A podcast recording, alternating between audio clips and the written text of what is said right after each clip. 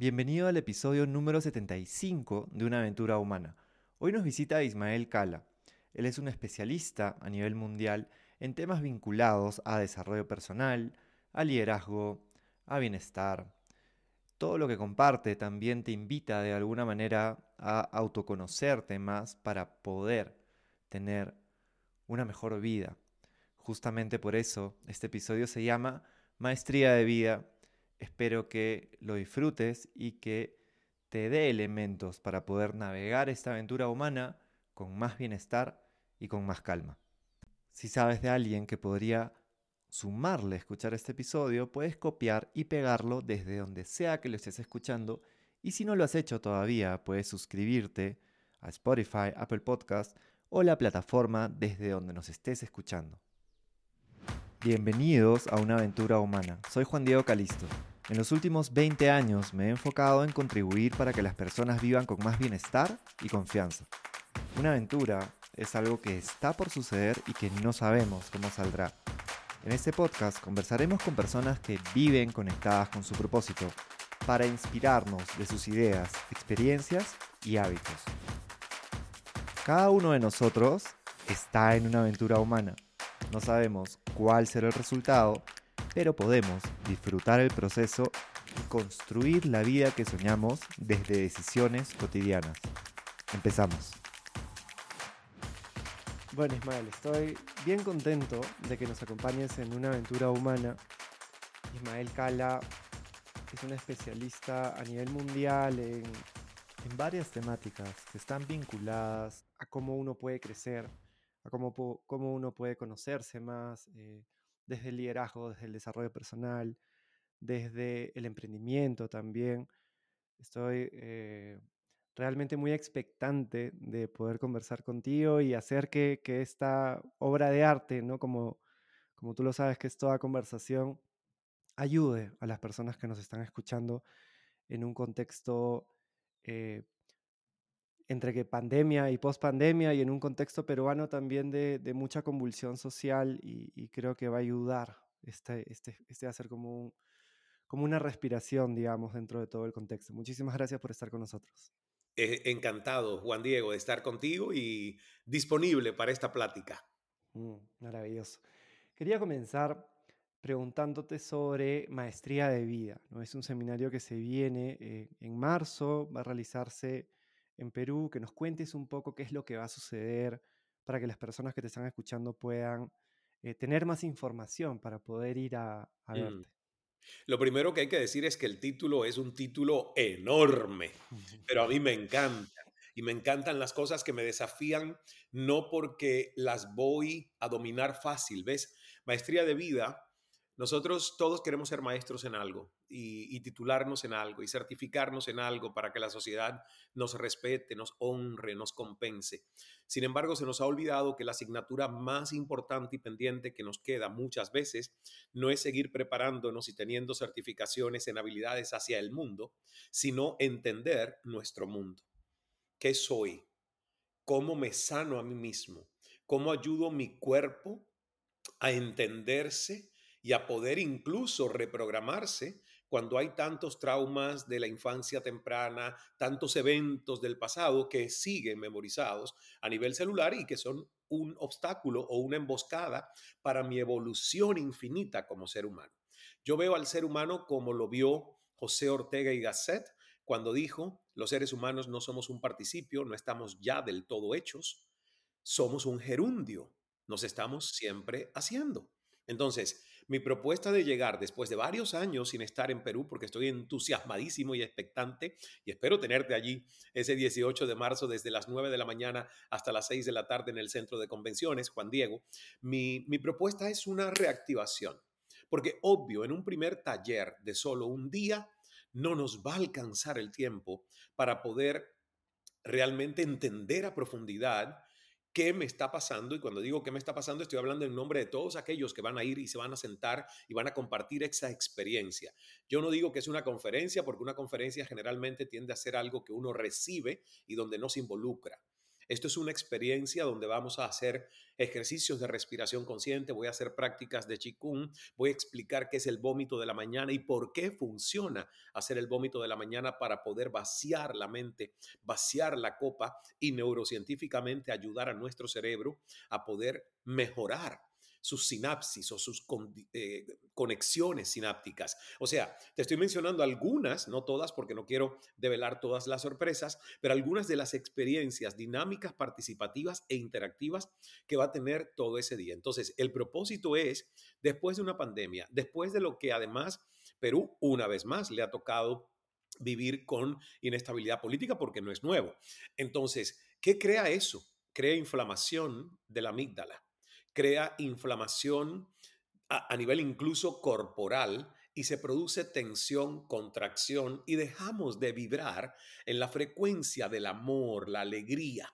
Y cuando un ser humano deja de vibrar en la frecuencia del amor y la alegría porque entra en el hiperrealismo de su realidad y su circunstancia limitante, de acuerdo a cómo lo interpreta, es imposible que el mundo vaya a su favor. Empieza poco a poco a resentir su contexto y empieza poco a poco Juan Diego a crear una ilusión de separación donde estoy en un mundo hostil del cual me tengo que defender y proteger. Entonces, maestría de vida es, es todo un proceso de autocultivo, de autoconocimiento, de autoescucha y gracias a Dios llevo muy buen material de rigor científico del Laboratorio de Mindfulness de la Universidad de Miami, con quien, quienes tengo muy buena relación, para explicar cómo la ciencia ya hoy puede entender cómo el ser humano sí está en responsabilidad de lidiar con el estrés y manejar su estrés, de afectar positivamente su sistema nervioso central autónomo e inmunológico y que nosotros tenemos las herramientas de cómo hacerlo, yo las voy a presentar y como le digo a todo el mundo, conocimiento no es poder, conocimiento es poder en potencia, poder personal es la aplicación de ese conocimiento. Entonces es como encender la llama de vuelta y claro, a partir de ahí yo dejo la tarea servida, ¿cómo mantenemos esta llama encendida? Hmm. Me encanta y, me hace muchísimo sentido el, combinar todo lo que desde hace también tantos años se viene trabajando desde culturas ancestrales, por ejemplo el mindfulness, con la ciencia también, ¿no? Qué importante que es eh, ponerle este sustento científico, que es algo que veo que tú compartes mucho sobre lo que sucede en nuestro cerebro, cómo podemos influenciarlo me resonó mucho la palabra responsabilidad que compartiste, ¿no? Cómo podemos ampliar ¿no? este espacio del mundo eh, sobre el cual somos responsables. ¿no? Veía también cómo en una entrevista tú comentaste que era 50 y 50, ¿no? como hay un 50% que no se puede controlar, pero hay un 50% que está en nuestras manos y que podemos hacer diferentes cosas, como ya nos has eh, pinceleado algunas, ¿no? Que nos vas a compartir en Seminario de Vida, que de hecho me encantará poder estar. Yo estoy situado en Cusco ahora, pero eh, voy a prever para poder también eh, estar ahí.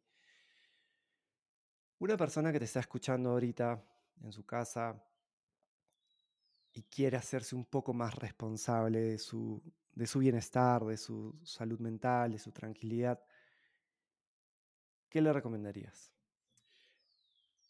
Primero observar si ya tiene si ya tiene la conciencia de autovigilarse amorosamente. ¿Ves? Porque hacerme responsable es entender que yo no estoy viviendo como un pollo sin cabeza, en piloto automático. Que no estoy haciendo mis deberes porque debo, sino que estoy haciendo mis deberes porque debo, quiero y observo. Y evalúo cómo los hago. Es ir un paso más allá de una vida bastante mediocre y promedio, donde nosotros somos parte del guion que una sociedad o la cultura imponente nos dice que somos. Entonces, eso implica, obviamente, como cuando le preguntaron a Buda, eh, ¿y cómo despierto? Y él dijo, vigílate. ¿Ves? Pero no es un vigílate como la CIA y el FBI, cruel, lacerante, mm. eh, sin amor, y solo hablándome con un diálogo hacia mí que me destruye, me demerita, no. Hay mucha gente que no necesita enemigos fuera porque su propio diálogo privado es su gran enemigo. Ese no es el tipo de vigílate que yo estoy diciendo. El vigílate es, wow, amorosamente observa Ismael cómo reaccionaste cuando se te atravesó en el tráfico ese auto. Entonces, me observo que la reacción no fue serena. Y digo, wow, ¿ves? No fue serena. Entonces, hay algo que tengo que trabajar. Entonces, como me estoy observando, no me estoy criticando, pero digo, me toca respirar, porque he observado que me falta paz, he observado que me falta amor, he observado que resiento el éxito ajeno y siento envidia. Y la envidia es un sentimiento, por ejemplo, que uno no quisiera experimentar, pero es parte del espectro de las emociones humanas.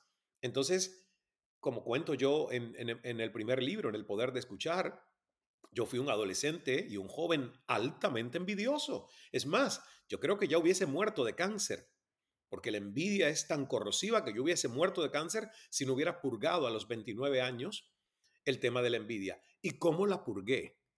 Porque me autoobservaba, porque no me criticaba, pero amorosamente decía, yo tengo que transformar la envidia en admiración. Y si tanto me llama la atención el éxito de alguien, estúdialo para sin envidia, con admiración, ver qué tú sacas y puedes aplicar porque el éxito deja huellas. ¿Ves? Estoy poniendo ejemplos concretos. Pobreza. Yo fui pobre, materialmente hablando, y en algún momento pobre de espíritu, porque hay dos tipos de pobreza y yo las tuve las dos. Y yo no quería seguir siendo pobre. Entonces no empecé a hablarme mal a mí, ¿por qué a mí? ¿Por qué no me tocó un padre con más dinero? ¿Por qué me tocó un padre esquizofrénico? ¿Por qué mi madre ni siquiera fue a la universidad y tuvo que sacrificar su futuro para apoyar a su madre porque murió su hermano? No, no. Yo simplemente dije, esta es mi realidad. Pero yo no quiero seguir siendo pobre. Tampoco merezco seguir siendo pobre, ni de espíritu, ni de materia y finanzas. Me empecé a autoobservar. ¿Cómo piensas sobre el dinero? Claro que piensas que el dinero es escaso y escabullizo, que, que se te escabulle de las manos. Entonces empecé a, a través de esa observación, que es lo que le invito a quien nos está viendo y escuchando, entender cuáles son sus creencias limitantes y cuáles son las creencias empoderadoras que te hacen dar tres pasos al frente, pero cuáles son aquellas que no te permiten a ti evolucionar en un área de tu vida. Porque eso es la base, Juan Diego, autoconocimiento. Cuando yo me vi que yo decía que el dinero no crece en los árboles y me creía también que tener demasiado dinero me hacía una mala persona, yo dije, pues aquí hay una basofia y una porquería que tengo que sacar de esta piñata a la que nosotros llamamos mente, ¿verdad? Entonces, lo que yo le digo a las personas es, amor, el antídoto para evolucionar y para cambiar lo que no me gusta de mí es primero amarme tal cual soy, sin condiciones hoy. Amarme. Ese es el antídoto. Y luego, desde ese antídoto que ya está puesto en aceptación amorosa, yo puedo entonces vigilarme amorosamente. Es como un juego, ¿ves? ¡Wow! Me acabo de descubrir teniendo una reacción que es del Ismael cuando era analfabeto emocional. ¿Qué me está pasando? Ah, Ismael, ¿sabes qué te está pasando? No meditaste hoy. Y si no meditaste hoy y saliste como un pollito sin cabeza en piloto automático, obvio, tu cerebro, tu cerebro reptiliano, el más básico de todos, reaccionó y no te dio tiempo a diseñar una respuesta porque no hiciste el trabajo. ¿Ves? Es ese tipo de observación. Es un experimento porque todos nosotros somos procesos, no somos eventos. Y yo le digo a las personas, en el momento en el que entras en esa maestría de vida, que fíjate, es un proceso de autoobservación consciente, es lo que más te divierte, porque es conquistar tus propios espacios. Es saber que tienes cada día un poquito más de control sobre quién eres, lo que piensas, lo que interpretas del mundo y cómo respondes a lo que te pasa en el mundo. Hmm. Me ha resonado muchísimo y, te agradezco también por compartir esas experiencias tuyas, ¿no? porque creo que esto lo, lo vuelve más democrático, ¿no? Es como que cada uno puede, desde, desde su casa, desde donde te está escuchando, decir, oye, esto me resuena con algo que estoy pasando en mi vida. Me ha pasado a mí también, de hecho, bueno, yo ahora tengo 39 años y Hace 16 años yo empecé una fundación para trabajar con niños, eh, promover el bienestar emocional en Manchay, es una localidad muy cercana a Lima. Ujú. Y, y como tú bien dices, ¿no? Fue un, un viaje, ¿no? Donde me fui encontrando cosas. Y también muy cerca, entre 29 y 31 años, estuve, casi me voy al otro lado por, por no cuidarme, ¿no? Por, por priorizar mucho El, estar para el otro. Me dio una úlcera, llegué así, pero con las justas al, a la clínica. Eh, y ahí aprendí, ¿no? Y dije, uy, qué importante. Obviamente fue observarme, ¿no? Hacer este aprendizaje de, verte amorosa, de verme amor- amorosamente y poco a poco, ¿no? Fui trabajando eso. Pero, por ejemplo, hace tres semanas me he mudado de Lima a Cusco y, y yo vivo Recién estrenado en Cusco. recién estrenado. Sí, este es eh, estreno de año y estreno, estreno de locación también cusqueña. Y me vine, yo vivo con mis dos gatas y me hago cargo de ellas, ¿no? Y, y pasó, sucedió de que una se puso mal por algo que yo pude prever, digamos, ¿no? Eh, cosas como de repente, no sé, eh, desparasitarla y, y cuidar un poco algunos alimentos a los que no estaba acostumbrada. ¿Por qué te digo esto? Porque yo también tengo ya años de formación como, como coach y trabajo con personas y trabajo con niños ya más de 15 años, pero me encontré en una situación muy poco amorosa hacia mí Mm, muy, de- muy dura. Era como, ¿y pero por qué me he equivocado? ¿no? Eh, y eh, dentro de ese momento algo pude agarrar como diciendo, a ver, ¿qué estoy haciendo bien? ¿no? Y me ayudó a ver, a ver, estoy haciendo todo lo que está en mis manos, llevándolo al veterinario, se está mejorando, estoy enfocando mi atención, saliendo de otras cosas para cuidarla y ahora afortunadamente han sido tres días y ya está bien.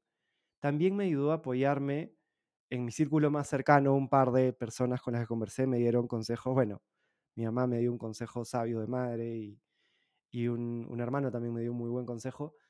Entonces, eh, quería, bueno, simplemente invitarte a ver qué, cómo quieres como responder frente a lo que te acabo de compartir y también eh, conectar eso quizá con este gran tema de la maestría de vida, que es un nuevo rumbo, ¿no? Un nuevo rumbo sabiendo que cada vez ahora las personas encuentran nuevos rumbos, ¿no? Se mueven de países, se mueven de ciudades, están con realidades totalmente nuevas. En mi caso yo me he venido solo, hay personas que a veces se mueven en familia, se mueven solos.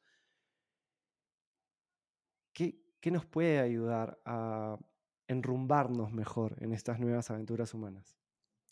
Entender que nosotros somos entes que hemos sido concebidos para la exploración, la evolución y la expansión constante. Que el encontrar nuevos rumbos debería ser, debería ser la propuesta de los seres humanos. No estoy diciendo que necesariamente que todos migren, no, pero sí que todos exploren, viajen, conozcan nuevas culturas, nuevos rincones dentro de sus propios países para que se den cuenta de la diversidad dentro de una misma nación de lo que somos. Y cómo eh, Perú, por ejemplo, a mí me, me fascina cuando pude entrevistar a una papóloga, porque en Perú hay expertos en papas con miles de variedades de papas. Imagínate, si tú le dices, de hecho, la primera vez que a mí me dijeron, vas a entrevistar a una papóloga, yo casi que me reí, dije que es experta en papas, pero del papa, ¿no? De la historia de los papas del Vaticano. Me dice, no, en papas de comer. Y te pongo ese ejemplo, cómo uno tiene que abrir su mente a eso que es buscar nuevos horizontes.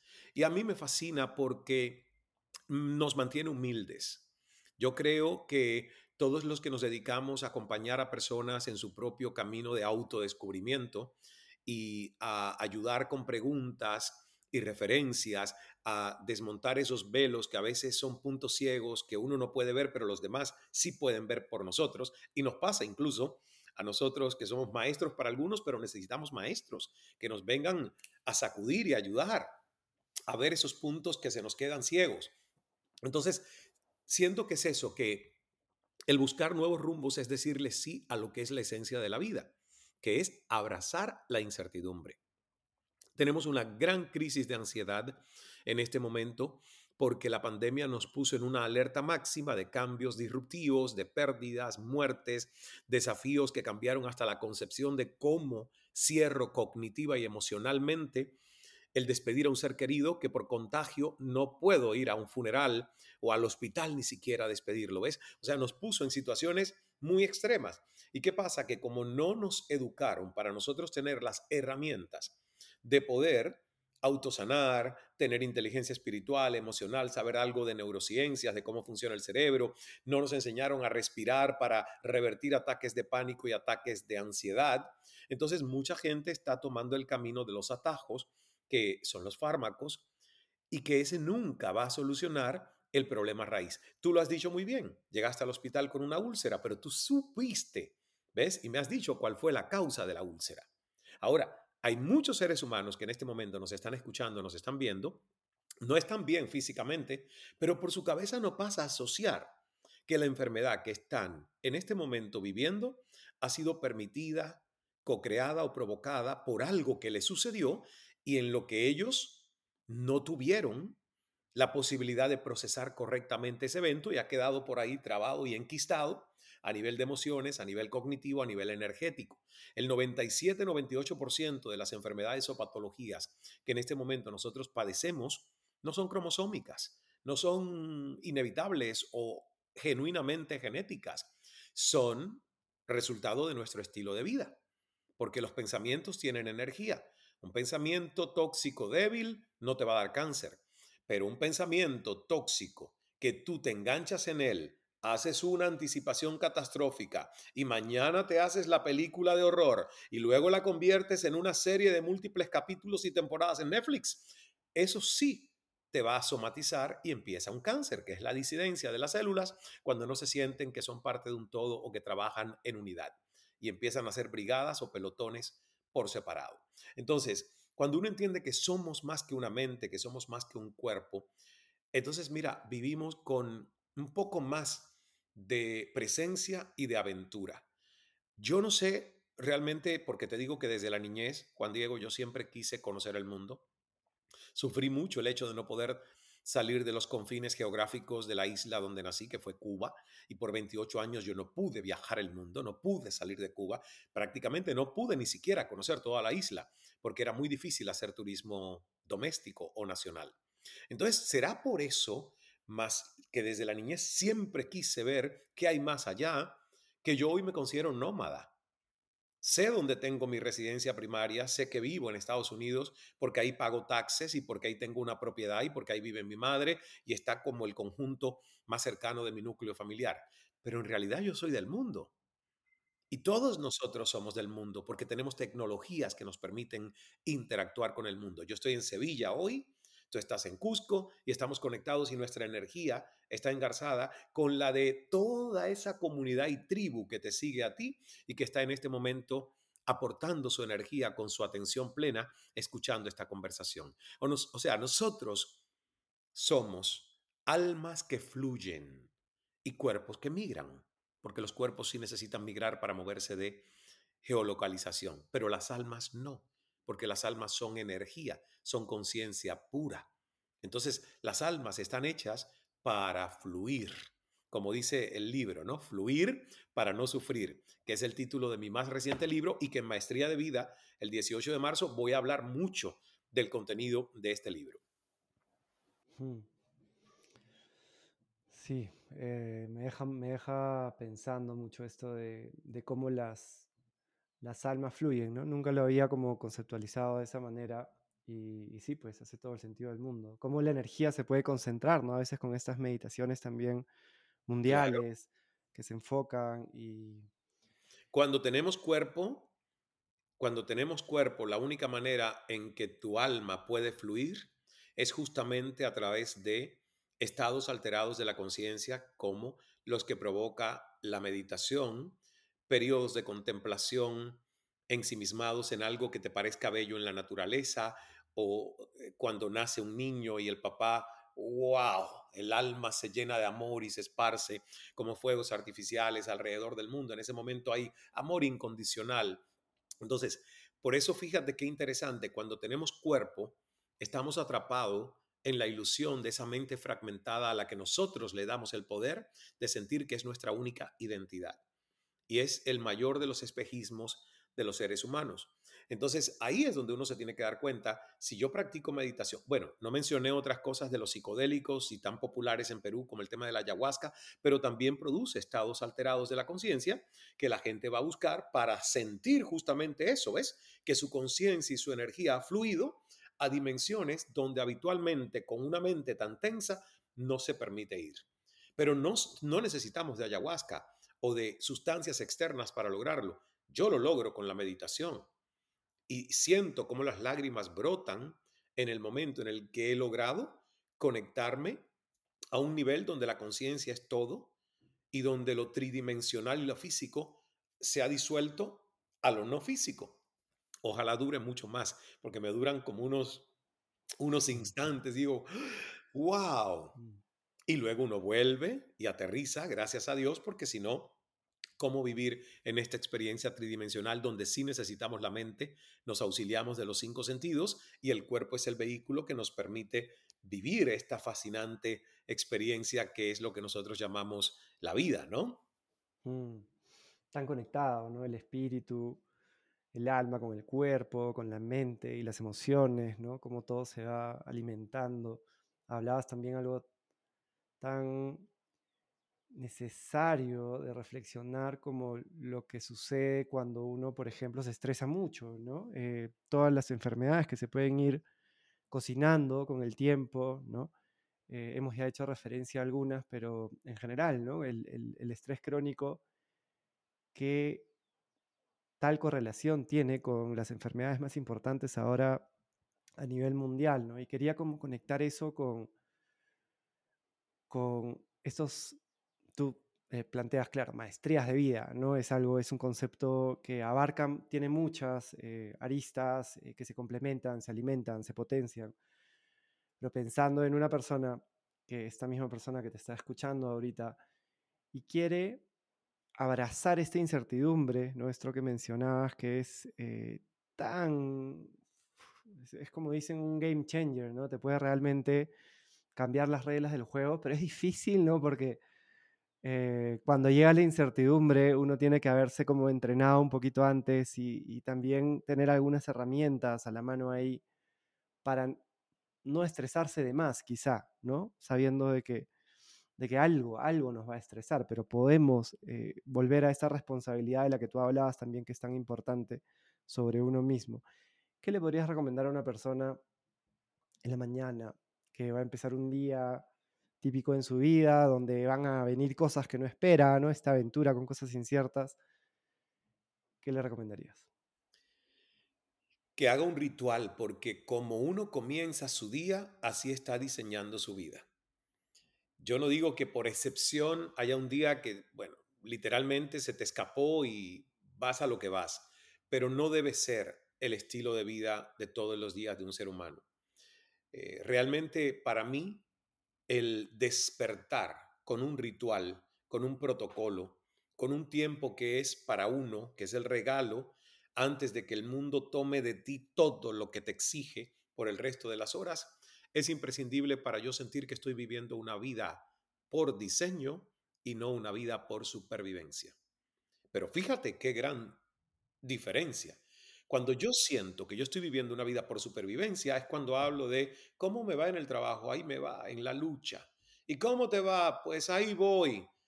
Don, como cuando usted era pobre. A mí una vez una persona me dijo eso y yo dije, ¿qué mal le he hecho yo a usted para que me recuerde la pobreza? Ay, disculpe, es que eso se dice. Digo, sí, por eso ves. Se dice, porque se dice cuando uno está viviendo en piloto automático. No se dice cuando uno está viviendo a conciencia. Entonces hay una gran diferencia cuando uno vive en piloto automático, en esa mente robot que está usando el programa que ya hasta se ha hecho inconsciente y subconsciente y ni siquiera nosotros lo podemos ver. Hay una gran diferencia cuando yo me levanto y cuando tú te levantas y cuando el que nos está escuchando se levanta y hace un ritual. Y dice, me voy a dedicar una hora o 45 minutos a mí a entender qué ha pasado con mi cerebro. Y lo primero que yo hago cuando me levanto es el vómito de la mañana. Son tres cuartillas de papel o puedes hacerlo de esta manera o poniendo una alarma y escribiendo por siete minutos. Pones la alarma los siete minutos, dejas el papel. Pero yo prefiero que sean tres cuartillas porque me di cuenta que me hacían falta un poquito más de siete minutos. Entonces, escribo. No es un ensayo literario, no es saber qué escribo en este papel, no. Es un vómito, por eso le puse el vómito de la mañana. un ejercicio de Julia Cameron en el libro El Camino del Artista, ella le llama las páginas matinales. Muy femenino, muy lindo, muy maravilloso, no recuerda las cosas bonitas pero sí recuerdan las cosas gráficamente grotescas. Y además, es que neurocientíficamente lo que yo quiero provocar con este ejercicio es un vómito. El cerebro no tiene, ni la mente tiene, el mecanismo de expulsión automática de lo tóxico como si lo tiene el estómago. ¿Verdad? Algún alimento que cae al estómago y está descompuesto, nosotros lo vamos a expulsar. No es una elección voluntaria, es involuntario el reflejo. Y la gente me dice, bueno, ¿y por qué entonces si Dios nos hizo todos maravillosos y espectaculares, por qué yo no tengo en mi mente y mi cerebro ese vómito involuntario de lo que no me haga bien? Le digo, tan simple como te han dado un gran regalo. Y el regalo es libre albedrío, fuerza de voluntad propia, poder de elección para que seas líder y no víctima. Pero con eso viene una gran responsabilidad, que eres tú y solo tú quien puede desembasurar, hacer higiene y desintoxicar esos espacios donde tienes el gran regalo, que fíjense cuáles son los espacios. Este, aquí, mente, cerebro y corazón, que también te toca limpiarlo a ti porque tiene memoria. Hay 40.000 células sensoriales, neuropéptidos, que están, por cierto, conectados a nivel físico, biológico, por nervios, arterias y pulsos al cerebro, pero también a nivel de Bluetooth o Wi-Fi en un poderoso campo electromagnético que los une a los dos. Entonces, nos toca a nosotros en la mañana limpiar esos espacios, ¿ves? Porque si no se embasuran. No tenemos eso en automático o involuntario. Hay que escribir tres cuartillas, lo que venga. El primer día va a apestar, es incoherente. Repito 10 frases porque no sé qué más viene, no sé qué escribir, no sé qué escribir, lo que sé es que he amanecido perturbado, he amanecido cansado, no dormí bien anoche. Eso que viene a la mente es lo que va al papel. Y luego lo puedes destruir o quemar. Esto no es para guardar un diario. Hay gente que se atreve y guarda el, guarda el diario porque no tiene miedo de que alguien encuentre esas páginas y las lea. Pero si tú tienes miedo de que alguien encuentre tus páginas del vómito y te juzgue, pues quémalas, destruyelas. El ejercicio ya está hecho cuando lo pones en el papel. Estás vaciando la copa, vaciando la mente, creando el vacío espiritual que necesita, como el bambú, ¿verdad? Que el modelo de liderazgo nuestro es el líder bambú, porque emula las características de esa venerada planta en el oriente. Entonces, primero eso va a tomarnos 15 minutos, el vómito de la mañana, y luego yo recomiendo a las personas que se sienten a meditar. Hay diferentes técnicas de meditación. No tienen por qué relacionarse con lo religioso. Hay meditaciones que son perfectamente, de hecho son las que yo hago, que son las que se hacen en las universidades, en los laboratorios de mindfulness, basadas en qué? En respiración. No se habla de tu Dios o mi Dios o el Dios del otro. No, se habla de respiración, se habla de la energía creadora de mundos, se habla de esa inteligencia amorosa o amor inteligente que nos une. Se habla de ese campo de todas probabilidades. O sea, es todo muy a un nivel científico. Y después de eso, que te puedes tomar unos 15 minutos meditando con respiración, fíjate, ¿qué hiciste? Primero, soltaste, liberaste, cognitiva, emocional y energéticamente. Creaste el vacío. Luego, que ya hay vacío, con la meditación que has creado, sintonización interior coherencia mente-corazón. Y luego vas a un tercer paso que es fluir la energía del cuerpo. 15 minutos de movimiento. Puedes correr, puedes nadar, puedes hacer yoga, pilates, puedes bailar, puedes hacer chikun, lo que sea que mueva tu energía corporal porque el cuerpo se hizo para que en la mañana se mueva y empiece la producción de serotoninas, endorfinas, oxitoxina, que son las hormonas del bienestar. Y digamos que si tenemos la hora completa, los últimos 15 minutos yo los dedico a escuchar algo que me inspire, para que mi día comience como wow. ¿Y qué hago yo? Escucho un podcast que me inspire, escucho un TED Talk que me inspire, escucho un fragmento del audiolibro de desarrollo humano. Yo no escucho una novela a esa hora de la mañana, yo no escucho entretenimiento, yo escucho inspiración. Y después que tú te has puesto por una hora, por favor, mira, puede pasarte lo que te pase en el día, que no es que tú no te vayas a dar cuenta que hay contrastes y que hay cosas por resolver, pero vas a tener la energía, la actitud, la mentalidad positiva desde una forma relajada y serena de poder crear la mejor posible respuesta que puedes diseñar. Esto es infalible, infalible. Y algo que les digo a las personas, no duerman con su teléfono en la mesita de noche o mesita de luz. Dejen su teléfono en el baño, en un lugar donde usted se tenga que levantar a apagarlo y no lo mire, comience a hacer lo que yo le estoy diciendo en el orden que lo ha hecho. Eso, de verdad te digo, Juan Diego, a mí me ha, me ha hecho muy productivo, muy versátil en creatividad, porque cuando limpias con el vómito de la mañana te das cuenta que empieza a salir hasta poesía, que empiezan a salir ideas maravillosas. Entonces, vale, vale el esfuerzo y vale el tiempo. Y para los que me digan, no tengo ese tiempo en la mañana, le digo, lo lamento. Vas a tener que ir a escuchar el programa de la doctora Cachetada que dice, jódete. Porque el que no tiene un tiempito en la mañana para él o para ella, no tiene vida. No tiene. ¿Quién te crees? Que eres tan importante y tan imprescindible como que el mundo te necesita, tus hijos te necesitan y no tienes un tiempo para ti. Pues te voy a decir una cosa. Cuando tú no estés, el mundo seguirá viviendo sin ti. Y qué pena que tú no te cuidaste, que no te priorizaste, que no entendiste que para amar y cuidar a otros uno tiene que estar desbordante de amor propio y salud radiante para que puedas garantizar que vas a seguir con esa misión de ayudar, criar, añadir valor a la vida de otros, incluyendo a tus hijos. Mm, gracias Ismael. Eh, me resuena muchísimo lo que has compartido. De hecho, hay muchísimos puntos en común en, los rituales matutinos que tenemos. También eh, quería como eh, resaltar, ¿no? Esto de los rituales, ¿no? La diferencia entre una rutina y un ritual, ¿no? Todo lo que has mencionado, mm. el significado que uno le pone, ¿no? Es algo con tanta intencionalidad que estás haciendo por ti para poder empezar mejor el día, que también agradeces, que también te conectas, ¿no? Con esa sintonía con la que mencionabas, desde la respiración, desde la meditación.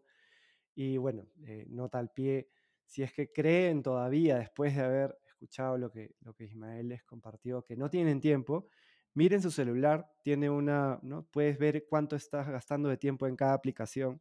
Fíjate cuánto gastas en Facebook, en Instagram, en TikTok, en WhatsApp. Y en todo caso, ¿no? recanaliza un poco ese tiempo que estás usando para otras cosas en ti, para poder...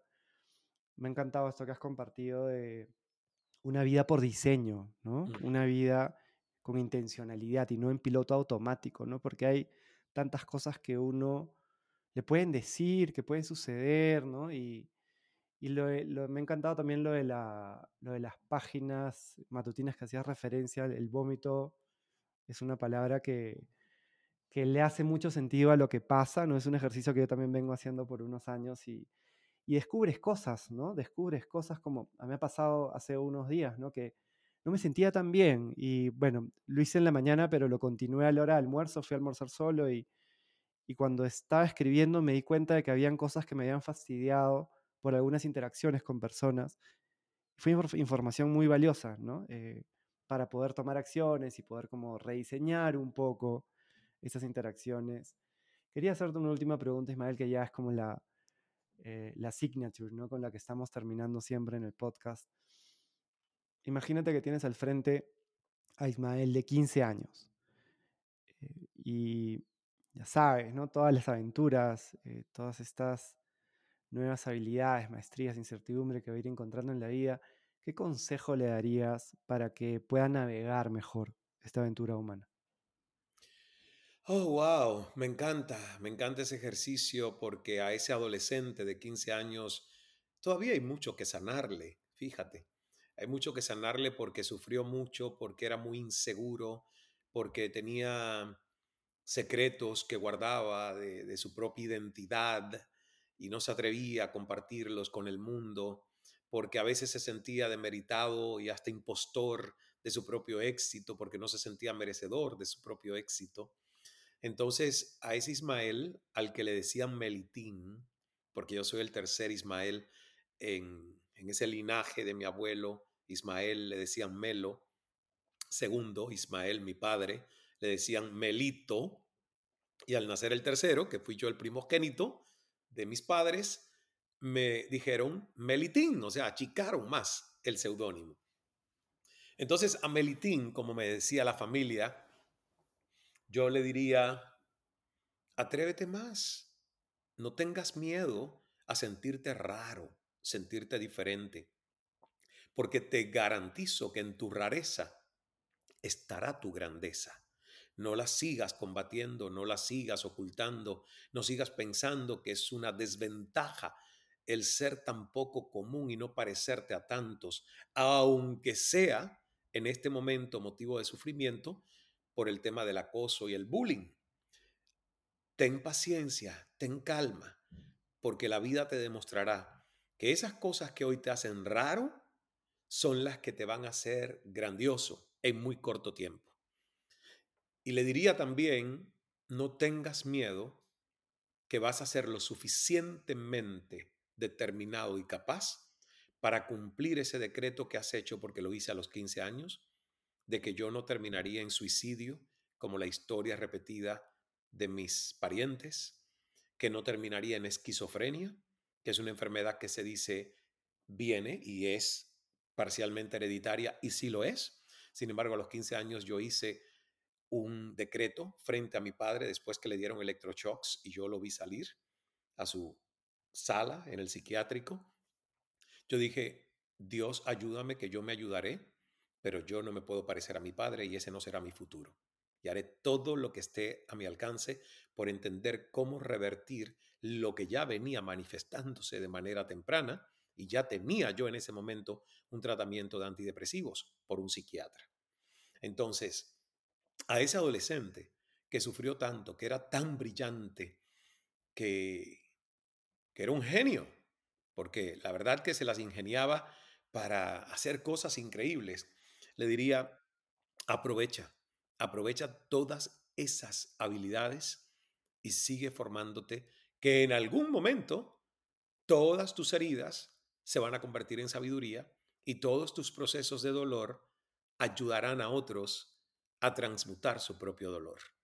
Y le diría esto porque hoy con 53 años es lo que he visto que ha pasado desde ese adolescente de 15, tan inseguro, tan sintiéndose desvalido, a este ser humano de 53 que realmente todavía se siente en la adolescencia espiritual, pero que por lo menos ya se conoce mucho más, ya se ama mucho más auténticamente. El Ismael de los 15 años no se amaba, no se amaba a sí mismo, quería ser otro, quería ser otro para complacer a la sociedad. Entonces, qué buena pregunta para terminar el podcast, Juan Diego. Te lo agradezco porque muy frecuentemente me acuerdo de ese Ismael, de Melitín y de Melitín a los 6, 7 años, al que también le hablo mucho, porque fue una etapa también muy temprana a la que regreso para darle a papachos y cariño a ese niño interior. Así que muchísimas gracias, te deseo todo el éxito del mundo. Tienes una energía increíble que puedo sentir aquí en Sevilla desde Cusco, porque la energía llega y traspasa estas pantallas y estos micrófonos. Y te auguro mucho, mucho, mucho éxito en todo lo que hagas a partir de ahora. Muchísimas gracias, Ismael, por, por compartir este hermoso mensaje con tanta autenticidad, con tanta generosidad. De hecho, que es un mensaje que a mí me hubiera ayudado muchísimo escuchar. Eh, creo que en cualquier momento, ahora me ayuda para los 15 años, ¿no? Como esta, este amor, esta determinación también. Fíjate que, que por eso es que yo digo que la labor más noble, y ojalá que sea por lo que más se me recuerde en un futuro, cuando ya yo no esté, bueno, que sean muchos años, pero lo que a mí más me complace es eso, que a través de la Fundación Ismael Cala y el programa El vuelo de la cometa, estamos llevando todas estas herramientas a adolescentes entre 12 y 19 años para que sepan cómo amarse desde el entendimiento de lo que son, cómo abrazar sus rarezas, cómo descubrir sus talentos únicos, cómo encontrar propósito para poder realmente conectar ese propósito con algo que escojan para estudiar como oficio o carrera, porque yo siento que es, es, es el legado, es el legado. Si lo pude hacer conmigo, lo hemos convertido en un programa que gracias a Dios ya ha estado en Guatemala, está en Manizales, Colombia, con Fundación Momentia, está en Estelí, Nicaragua, con Fundación Plasencia, y pronto ojalá podamos llevarlo también a Perú y otros países de la región. Ojalá, sería una bendición. Eh, te agradezco muchísimo de nuevo por, tu tiempo, por también por esta energía maravillosa que traes y por compartir esta sabiduría de vida que se ha construido desde una experiencia tan rica, ¿no? A nivel personal y a nivel también interpersonal, ¿no? Con tantísimas personas con las que has trabajado, se nota que, que esa sabiduría se ha seguido nutriendo todavía y, y también, bueno, ya, ya eres una persona que, que ha trascendido de muchas formas y que tiene también mucho éxito y, y espero que eso siga sucediendo eh, totalmente exponenciado y que desde tu fundación el trabajo pueda seguir llegando a más adolescentes que se necesita tanto, ya personas en general, porque como tú bien dices, pueden haber personas que de repente tienen 50, 60 años, pero emocionalmente o espiritualmente todavía eh, están en un camino muy largo por recorrer, ¿no? Y el poder conectar con algo tan esencial, tan importante como lo que nos has compartido, esta maestría de vida, ¿no? Que debería ser quizá la maestría más importante a nivel mundial por sobre otras maestrías que a veces son técnicas, ¿no? como más académicas y que no te ayudan realmente a disfrutar mejor la vida y a poder vivirla con más calma. Eh, ahí vamos a estar. Eh, quería pedirte solamente una última invitación para el día exacto, para el lugar, para cómo pueden ellos eh, ya irse inscribiendo. Nosotros vamos a, estar atentos, igual y vamos a compartirlo no solamente en las notas, sino en nuestras redes, en nuestros grupos el evento, pero para que nos invites, por favor. Gracias por la oportunidad una vez más, Juan Diego. Pues el evento será el 18 de marzo, desde las 9 de la mañana hasta las 6 de la tarde aproximadamente, obviamente con sus recesos y tiempo para almuerzo, en el Centro de Convenciones de Lima, allá con ustedes en Perú. Busquen toda la información en mis páginas, encuéntrenlo en redes sociales. Eh, si buscan ahí en Google en su teléfono, les va a aparecer la tiquetera con la opción de que puedan comprar las entradas. No se lo pierdan. Les digo que realmente es una inversión que ustedes pueden perfectamente aprovechar y multiplicar, porque eso es lo que me gusta, que las personas que vengan e inviertan en ellas vean el retorno de su inversión. Entonces, y además de que nos vamos a sentir muy bien, porque a mí me gusta hacer eventos donde la energía sea una energía de celebración, una energía de evolución y aspiración de futuro, y donde haya mucho humor el humor tiene que estar presente, la risa tiene que estar presente, así que la vamos a pasar muy bien. Y tengo mucha expectativa porque Perú, para mí, es uno de los países de América Latina, gracias a toda esa tradición chamánica, donde más alta vibración yo siento en los auditorios cada vez que me presento. Entonces, para mí, para mí personalmente, ir a Perú y sentir esa vibración de retorno, de devolución, es increíble, me eleva aún más. Yo digo que en Perú me conecto mucho más con la fuente que en otros lugares. Mm, qué bonito. Ahí nos veremos entonces, Ismael, ya estamos todos invitados. Eh, vamos a compartir igual en las notas del episodio toda la información que nos has mencionado para que sea también de más fácil acceso. Y gracias nuevamente por tu generosidad, eh, por los aprendizajes y por la inspiración de esta conversación. Gracias a ti, Juan Diego. Éxitos. Igualmente. Un abrazo muy grande. Otro.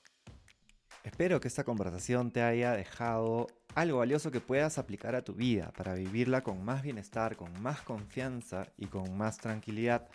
También quería contarte que mi curso Respira para Vivir Mejor ya ha sido lanzado y lo puedes encontrar en mis redes sociales y también en www.rubalab.com. Hasta pronto.